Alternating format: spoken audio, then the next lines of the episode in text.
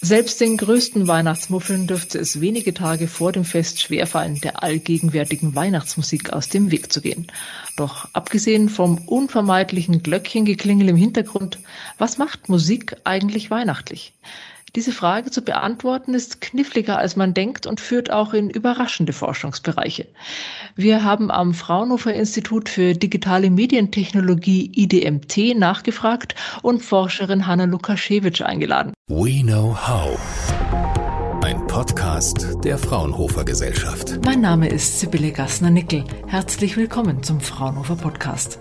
Frau Lukaschewitsch, Sie forschen an Softwarelösungen für automatische Musikanalyse. Wo kommt sowas in der Regel zum Einsatz? Das kommt zum Einsatz in Bereichen, wo wir automatisiert die Inhalte der Musik erfassen möchten.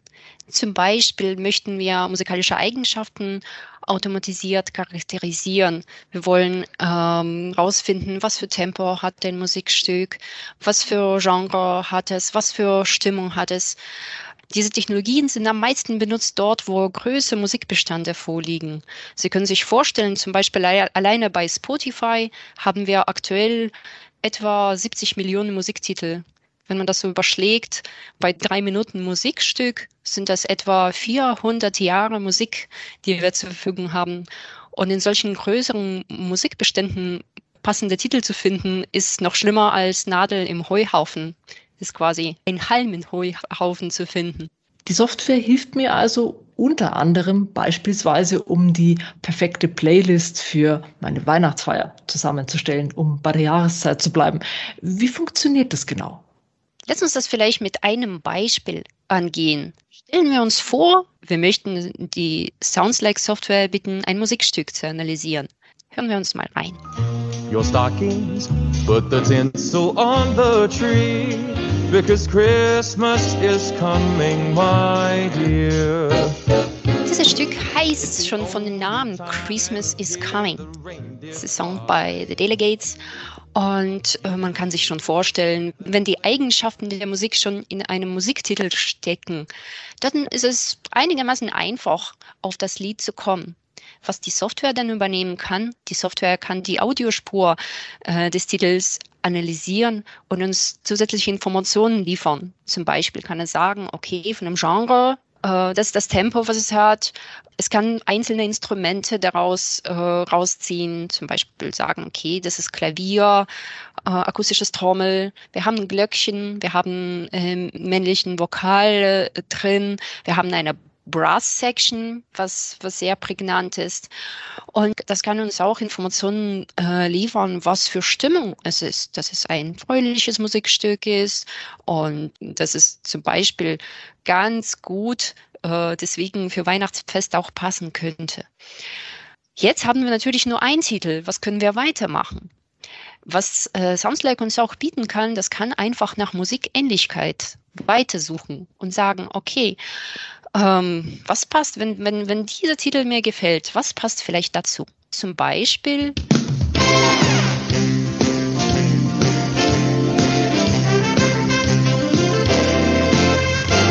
Da können wir zum Beispiel bei einem sehr ähnlichen Musiktitel landen, was es hier allerdings keine Überraschung ist, weil es von der gleichen Band kommt, äh, von dem gleichen Album sogar. Das, ist, das finden die Menschen auch auf eigenem CD vielleicht. Aber mit Soundslike haben wir die Möglichkeit auch weiter zu suchen, vielleicht nach Eigenschaften, die nicht so offensichtlich sind. Sie haben zum Beispiel schon erwähnt, dass zu Weihnachten passt irgendwie Glöckchenklang.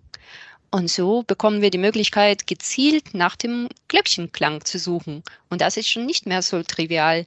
So suchen wir weiter und kommen zum Beispiel auf dieses Titel.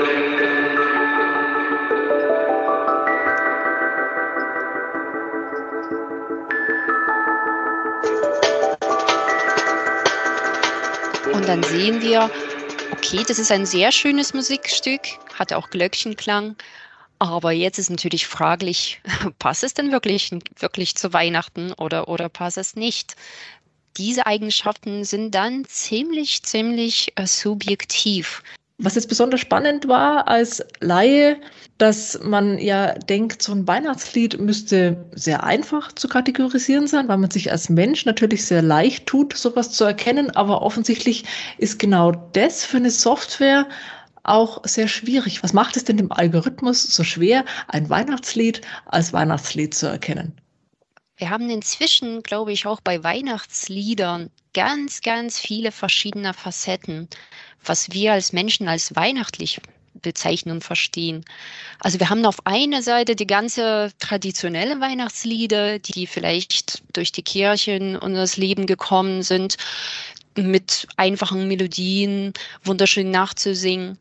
Dann haben wir aber natürlich Klassiker von der Rock-Pop-Szene, was auch unvermeidbar sind äh, in Vorweihnachtszeit, dann haben wir in allen möglichen Musikgenres auch Interpretationen in die Richtung.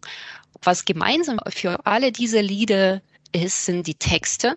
Und die Texte zu erfassen funktioniert leider aber automatisch noch nicht so perfekt äh, wie für Spracherkennung wir wissen das selber, wenn wir Musiktitel in einer Fremdsprache uns anhören, müssen wir uns schon sehr, sehr viel mehr anstrengen, den Text zu verstehen, als wenn es, wenn es unsere Muttersprache ist. So ähnlich ist es auch äh, bei der KI, bei der künstlichen Intelligenz.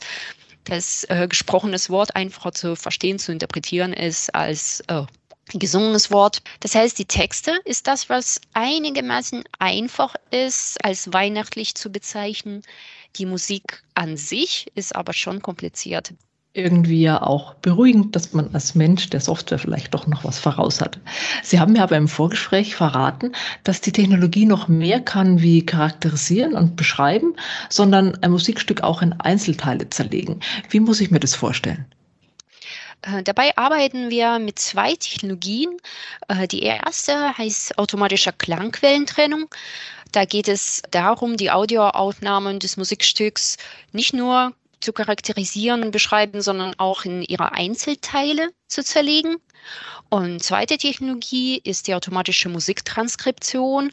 Dabei erkennt man und transkribiert automatisch die einzelnen Bausteine der Musik, die Melodien, die Basslinien, Tonart, Tongeschlecht, Tempo und so weiter und kann damit zum Beispiel ein Notenbild zur Partitur erstellen. Und zum Einsatz kommen solche Technologien beispielsweise bei Musiklernsoftware.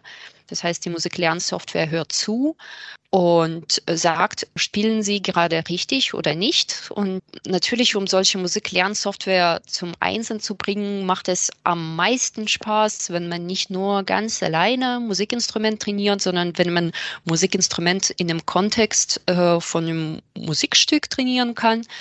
Und dafür ist es sehr nützlich, die bestehende Musik in Einzelteile zu zerlegen.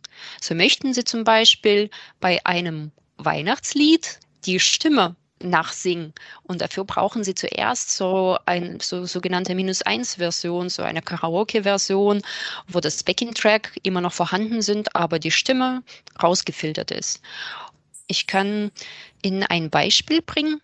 Wir haben das Lied schon am Anfang gehabt. Christmas is coming. The snowflakes will be falling. It's the most wonderful time of year. Und jetzt stellen Sie sich vor, Sie möchten diese Stimme nachsingen und dafür brauchen Sie einen Backing-Track.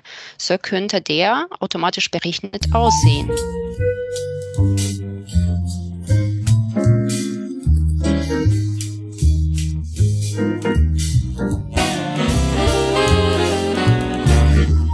So können Sie zu einem echten Backing-Track üben und äh, die Performance immer verbessern. Ich bin ganz froh, dass ich jetzt die Software nicht testen musste und ähm, da dann mit meiner Stimme noch bewertet werde. Aber mit dieser Zerlegetechnologie lässt sich sogar ein Weihnachtslied noch weihnachtlicher machen, haben Sie mir gesagt. Was könnte ich da beispielsweise machen? Das haben wir vor ein paar Jahren auch als Weihnachtskalender rausgebracht. Äh, und die Idee war ziemlich einfach, äh, dass wir in Musik automatisch äh, Tempo und Bitpositionen äh, erkannt haben Und an diese Position haben wir dann Glöckchenklänge und ähnliche Sachen reingebracht. Und das war für uns äh, sehr interessant, weil man auch mit wenigen Eingriffen macht man sofort aus einem, sagen wir so, neutralen Titel einen Weihnachtstitel.